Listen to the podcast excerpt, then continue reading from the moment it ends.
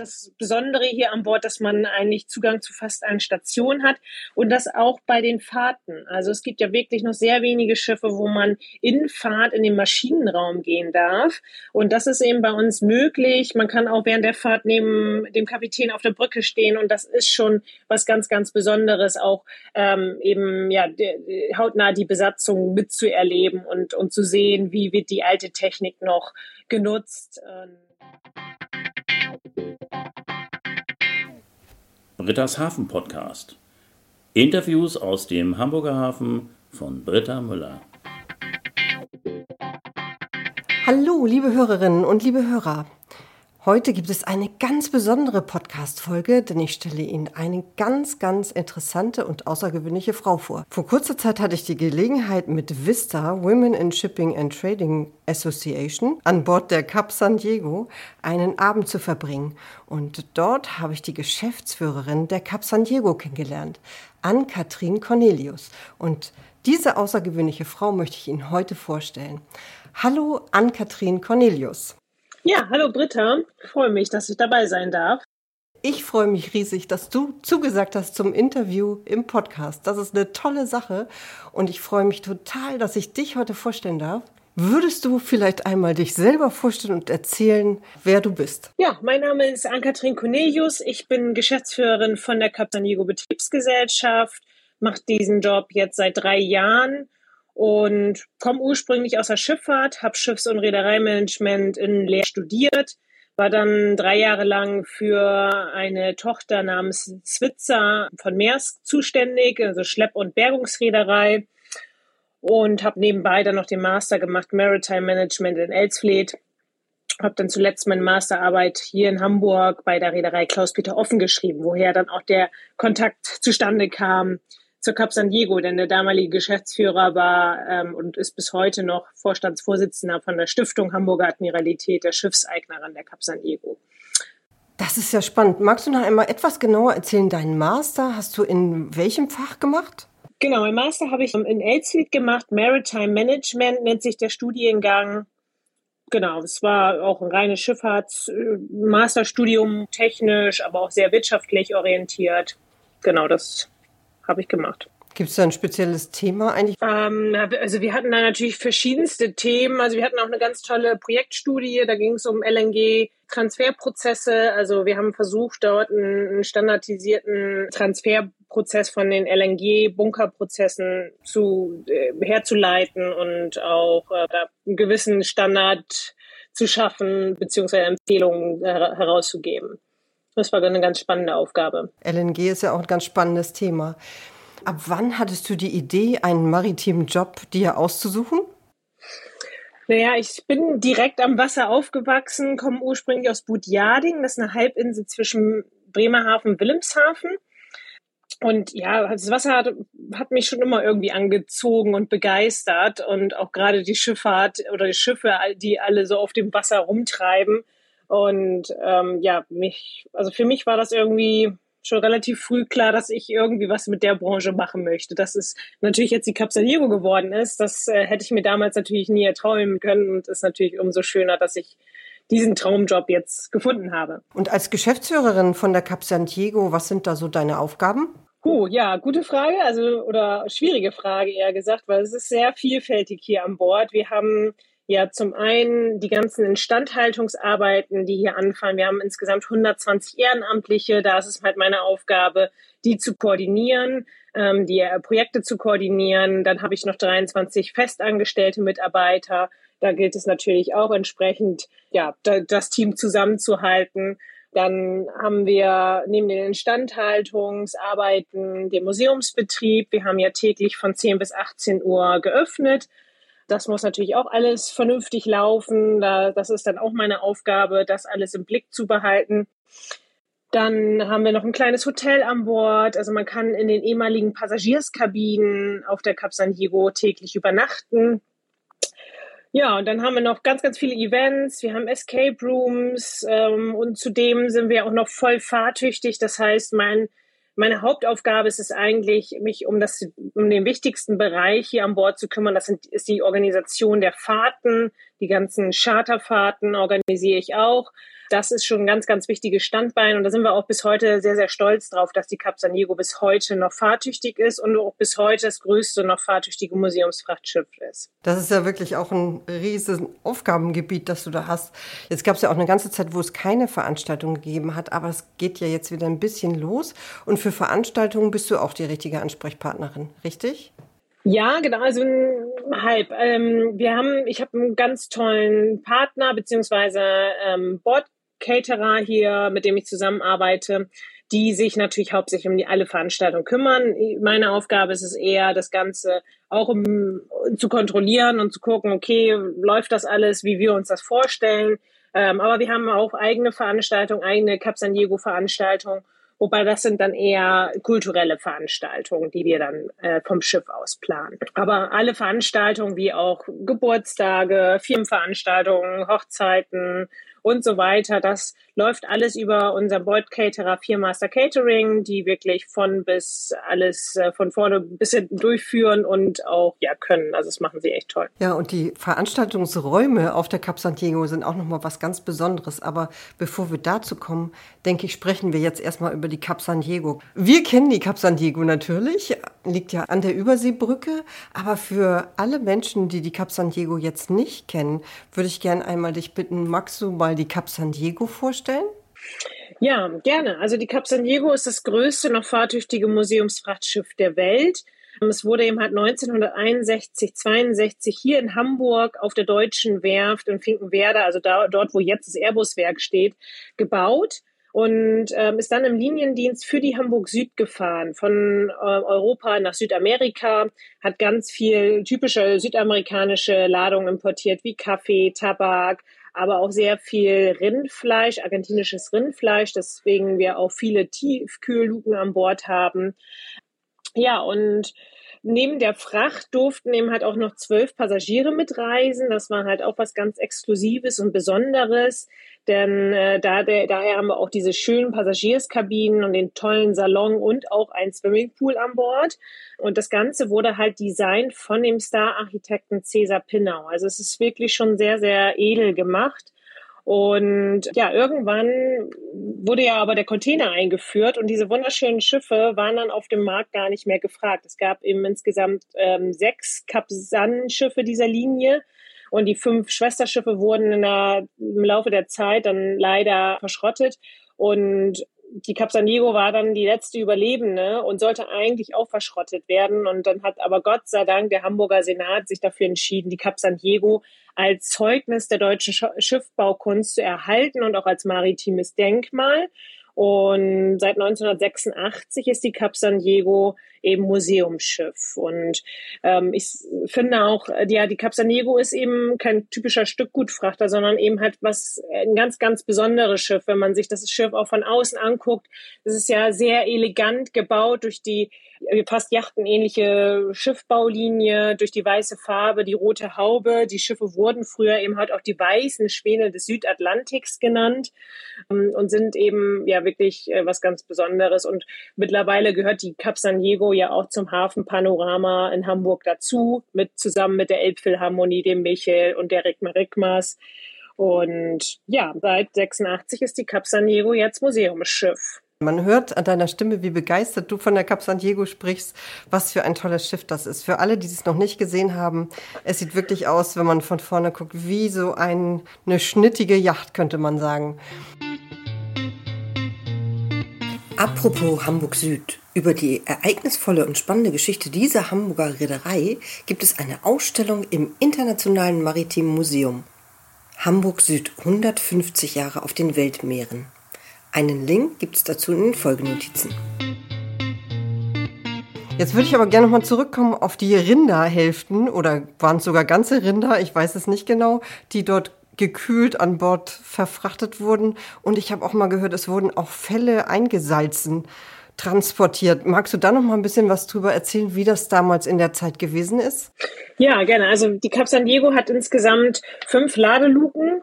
Uh, unter anderem sind da eben halt auch Kühlluken dabei, wo die Rinderhälften an den Decken, Decken sind Fleischhaken, sind auch heute noch da, dort zu sehen, wurden die halt aufgehängt, aber auch Pferdehälften, also ganz verschiedene Fleischsorten.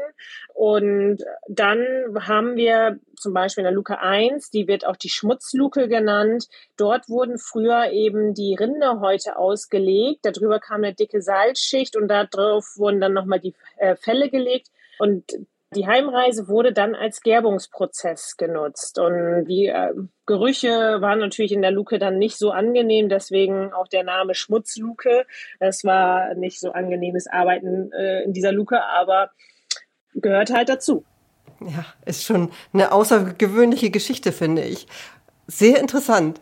Und das Schiff kann man sich ja von oben bis unten alles angucken. Ich bin ja immer total begeisterter Maschinenraum-Fan.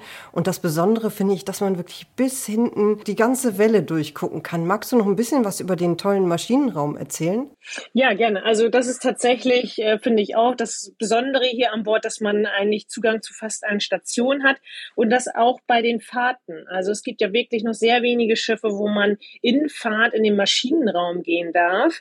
Und das ist eben System bei uns möglich. Man kann auch während der Fahrt neben dem Kapitän auf der Brücke stehen und das ist schon was ganz, ganz Besonderes, auch ähm, eben ja hautnah die Besatzung mitzuerleben und, und zu sehen, wie wird die alte Technik noch genutzt. Und im Maschinenraum ist es eben so, wir haben ähm, noch eine Original MAN 2 Taktmaschine äh, mit neun Zylinder, 11.650 PS ein Zweitakter eben und ähm, unzerstörbar eigentlich. Also ich sage immer, der läuft, äh, die Maschine läuft wie so ein Schweizer Uhrwerk.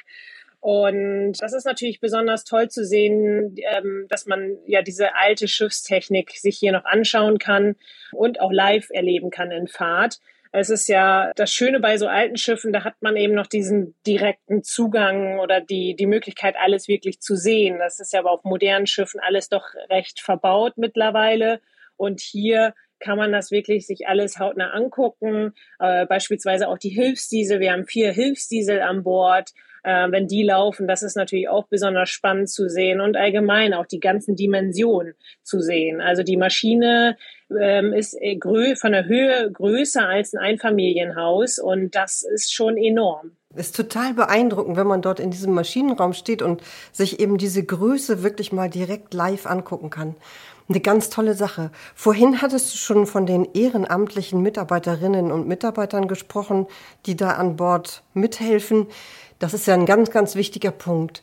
Wie viele sind es genau und was machen die alles? Genau, wir haben insgesamt 120 Ehrenamtliche und das ist eigentlich das, das wichtige Standbein, auf dem das ganz, die ganze Cap San Diego fußt. Denn ohne die Ehrenamtlichen wäre die Cap San Diego heute nicht das, was sie ist. Die Cap San Diego war ja damals kurz vor der Verschrottung, war wirklich, äh, war einen sehr schlechten Zustand. Von dem weißen Schwan war eigentlich kaum noch was zu erkennen, weil alles war komplett verrostet und ja, also war wirklich ganz schlimm. Und die Ehrenamtlichen haben einfach, äh, ja, Werkzeug äh, von zu Hause mitgenommen an Bord und haben Tag und Nacht äh, das Schiff wieder hergerichtet. Und heute erstrahlt die Cap San Diego ja wieder schön weiß und man kann sie jetzt auch wirklich wieder den weißen Schwan des Südatlantiks nennen. Und ähm, ja, wir haben insgesamt 120 Ehrenamtliche, so circa 45 gehören zur Stammbesatzung, die immer dienstags, donnerstags und samstags sich hier an Bord treffen und ja, das Schiff äh, instand halten, die ganzen Decksflächen, die Luken und natürlich die Maschine da fällt immer, Arbeit an. Ich sage auch immer, wenn man vorne durch ist, kann man eigentlich achtern wieder anfangen. Ähm, und ja, das ist einmal, sind als eine große, wichtige Unterteilung bei der, bei der Besatzung. Dann haben wir noch 40 Ehrenamtliche, die ähm, den Shop, Cap San Diego Shop betreiben an der Überseebrücke. Dann haben wir circa 30 Ehrenamtliche, die am Wochenende den Funkraum besetzen und erklären, wie früher die Funktechnik funktioniert hat. Man kann auch ähm, als Museumsgast dann hier ein Cap San Diego Sonderfunkzeugnis machen, wenn man seinen Namen richtig morst. Ach, das ist ja ähm, spannend. Ja. Muss man sich dafür anmelden, ja. wenn man so ein Zertifikat machen möchte? Nee, da kann man einfach an Bord kommen. Aktuell sind äh, die Funker noch nicht äh, hundertprozentig wieder im Dienst, aber ich denke mal, nächstes Jahr sind, ist auf jeden Fall Samstags und Sonntags sind die Funker wieder an Bord und dann kann man einfach von zwischen 10 bis 18 Uhr, also zwischen den, äh, in den Öffnungszeiten vom Museum, ähm, ja, hingehen. Und aktuell genau. hat euer Museumsschiff auch wirklich jeden Tag geöffnet? Genau, aktuell haben wir wieder täglich von 10 bis 18 Uhr geöffnet. Und wie ist das mit 3G, 2G? Muss, was muss man mitbringen?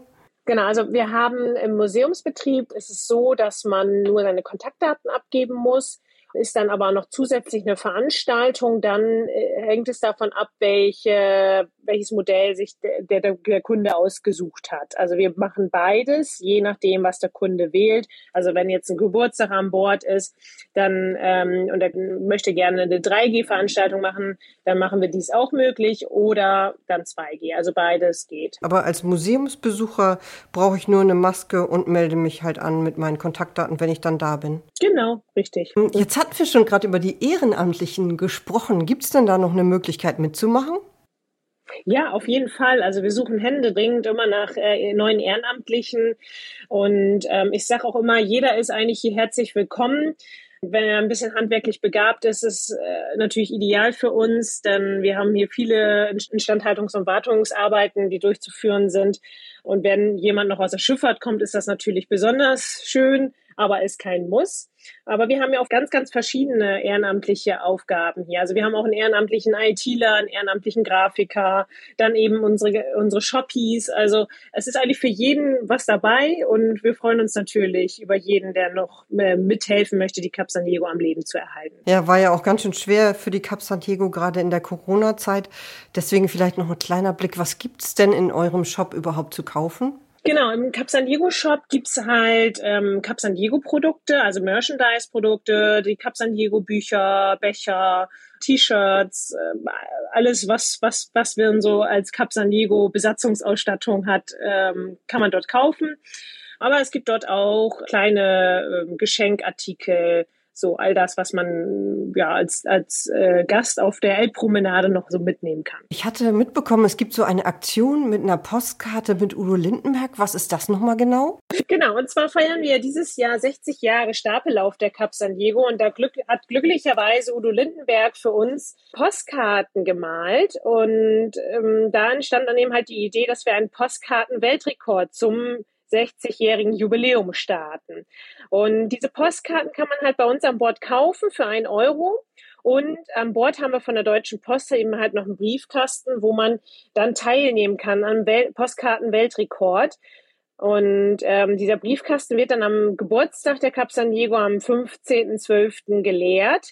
Und äh, wir versuchen dann 25.000 Postkarten aus auszulegen und daraus die längste Postkartenkette der Welt herzustellen. Wow, ja, da drücke ich ganz, ganz doll die Daumen für diesen Weltrekord und es sind ja noch ein paar Tage Zeit. Liebe Zuhörerinnen und liebe Zuhörer, unbedingt zu Cap San Diego kommen und Postkarten verschicken. Ja. Ja, wir würden uns freuen. An Katrin, jetzt habe ich noch eine Frage. Gibt es noch etwas, worüber du gerne sprechen möchtest, was ich aber gar nicht gefragt habe? Nee, also ich finde, du hast alle wichtigen Fragen gestellt. Also ich äh, habe nichts mehr zu ergänzen.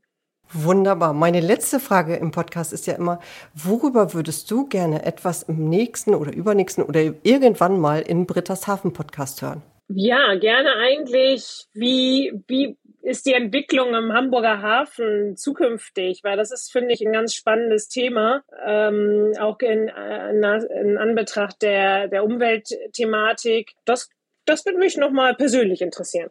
Das finde ich auch ist ein richtig spannendes Thema. Und ich kann sagen, ich versuche da schon was, aber es hat noch nicht geklappt. Ich drücke mir selber da ein bisschen die Daumen, dass ich da vorankomme. Aber wie schön, dass du jetzt genau dieses Thema nochmal angesprochen hast. Vielen, vielen Dank. Ja, dann bedanke ich mich jetzt ganz, ganz herzlich für dieses Interview. Wünsche dir und der Cap Santiago alles, alles Gute. Weiter so viel Erfolg, wunderschöne Ausfahrten und freue mich, wenn ich mal wieder dieses wunderbare Museumsschiff besuchen kann. Ja, vielen Dank. Komme ich gerne besuchen. Bist du jederzeit herzlich willkommen. ja, alles, alles Gute für dich und ich sage dann mal Tschüss. Ja, Tschüss. Das war das Interview mit Ann-Kathrin Cornelius, der Geschäftsführerin der Cap San Diego. Ich finde, dieser Podcast hat richtig Lust gemacht, die Cap San Diego zu besuchen. In der nächsten Folge geht es um den C-Steinweg-Terminal, ein Universalterminal. Das heißt, dort werden nicht nur Container, sondern jede Menge andere Dinge umgeschlagen. Worum es da genau geht, ab 4.12. in der nächsten Podcast-Folge. Bis in zwei Wochen. Tschüss.